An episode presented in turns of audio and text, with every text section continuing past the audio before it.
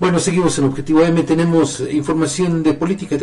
Así es, resulta que Anabel Ábalos en Pualteca solicitó ante el Comité Ejecutivo Nacional del Partido Revolucionario Institucional licencia para separarse del cargo como presidenta de la dirigencia estatal.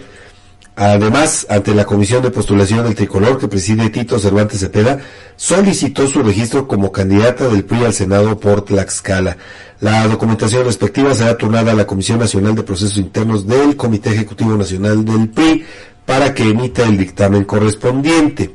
Tito Cervantes informó que al cierre del plazo establecido en la convocatoria respectiva, solamente recibió la solicitud de registro de la expresidenta del PRI, de ahí que el órgano auxiliar que encabeza informará debidamente al eh, Comité Ejecutivo Nacional para continuar con el procedimiento interno.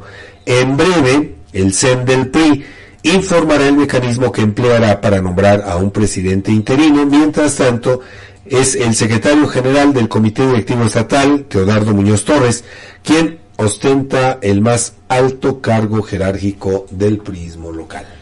Y bueno, pues ahí resalta esa parte que solo Anabel Ábalos se registró como aspirante al Senado, lo cual nos indicaría que eh, pues falta eh, quien, quien la acompañe en la fórmula. Así es. Porque hay que recordar esta alianza que tienen con el, con el PAN. PAN. Entonces estaremos pendientes pues para saber quién completa la fórmula. Hay que también recordar que por eh, pues estos temas de, de paridad, de equidad, con todo esto, ¿no? Eh, ahora, pues en el caso de Tlaxcala se decidió que en el caso de, del PRI, bueno, de esta alianza, pues fuera encabezada por mujer, la fórmula. así es. Lo, con lo que, pues, se sepultarían las aspiraciones de Mariano González Aguirre.